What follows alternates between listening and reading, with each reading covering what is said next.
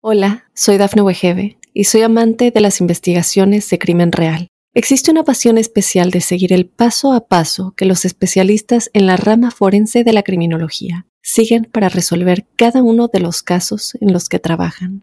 Si tú, como yo, eres una de las personas que encuentran fascinante escuchar este tipo de investigaciones, te invito a escuchar el podcast Trazos Criminales con la experta en perfilación criminal, Laura Quiñones Orquiza en tu plataforma de audio favorita. Estas son las noticias más destacadas del momento. Estados Unidos limitó el uso de la vacuna de Johnson Johnson contra el COVID-19 por el riesgo de coágulos de sangre. Texas considera pelea judicial para vetar educación de niños indocumentados. La amenaza del embajador de Rusia en Estados Unidos advirtió que la OTAN no se toma en serio la posibilidad de una guerra nuclear. Continúan los tiroteos, esta vez fue en el Walmart de San Antonio. Hola, ¿qué tal amigos y amigas de Mundo Hispánico? Les saluda Santiago Guevara dándoles una cordial bienvenida. De inmediato comenzaremos con las informaciones.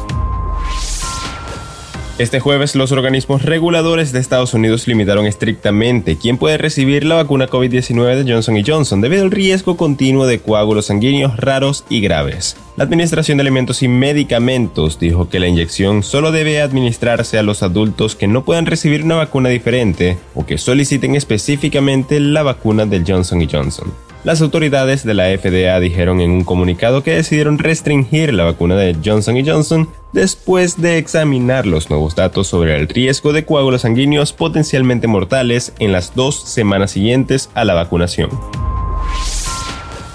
El gobernador de Texas, el republicano Greg Abbott, levantó las alarmas de la comunidad inmigrante al decir que considera impugnar una decisión de la Corte Suprema de Estados Unidos de mayoría conservadora que exige a los estados brindar educación pública gratuita a todos los niños, incluidos los indocumentados. Texas ya demandó hace mucho tiempo al gobierno federal por tener que incurrir a los costos del programa educativo. En un caso llamado Clear vs. Doe, recordó el gobernador este miércoles el programa de radio llamado The Joe Pax.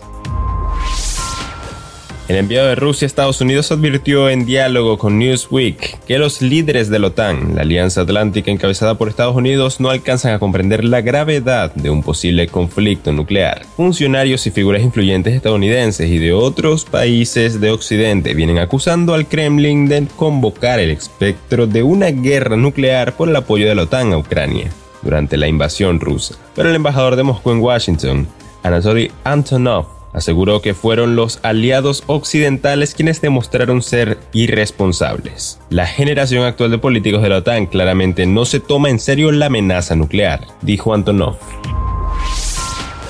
Este jueves anunció que fuera del Walmart localizado en el estado de San Antonio, Texas, se registró un tiroteo que dejó a dos personas lesionadas. Las autoridades informaron que siguen investigando qué fue lo que detonó el incidente en el estacionamiento del supermercado, por lo que la información sigue en actualización. Además, las autoridades en una breve conferencia de prensa destacaron que se encuentran buscando al sospechoso que huyó en un automóvil que se encuentra en investigación. Medios locales y las autoridades indicaron que un hombre recibió una herida de bala en la pierna mientras se encontraba en el estacionamiento del Walmart. Al llegar las autoridades comenzaron a buscar al principal sospechoso del incidente y el sujeto herido fue llevado al hospital local.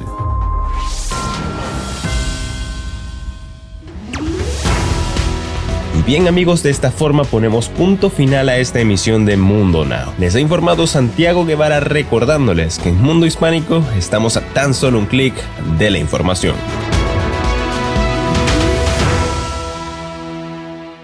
Hola, soy Dafne Wegebe y soy amante de las investigaciones de crimen real. Existe una pasión especial de seguir el paso a paso que los especialistas en la rama forense de la criminología siguen para resolver cada uno de los casos en los que trabajan.